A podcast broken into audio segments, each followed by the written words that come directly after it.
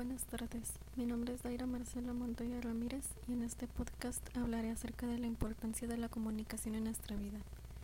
Primero que nada, definiré el concepto de comunicación. La comunicación es el proceso en el cual emitimos un mensaje hacia una o varias personas o nosotros recibimos el mensaje.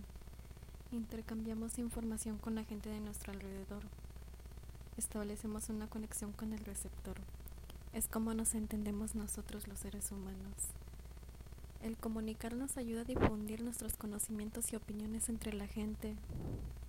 Los profesores transmiten sus enseñanzas a los alumnos por medio de la comunicación. Los autores de los libros transmiten un mensaje comunicándose de forma textual con el lector.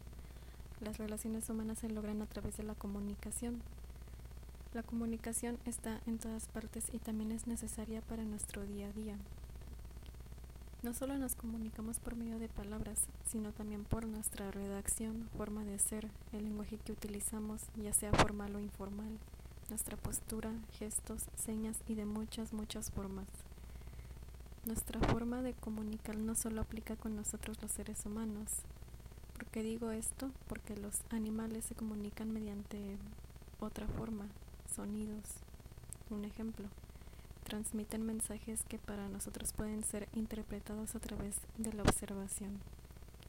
Hace no muchos años surgió otra manera de comunicarnos y es a través del Internet. Internet es un sitio muy diverso, es más un canal de comunicación. En ella se encuentran redes sociales con las que podemos mantener una conexión con la gente que nos rodea en tal sitio. En mi punto de vista, la importancia de la comunicación se debe a que es el principal elemento de la vinculación y permite expresar nuestras emociones, opiniones, ideas, pensamientos. Sin la comunicación seríamos seres sin intelecto.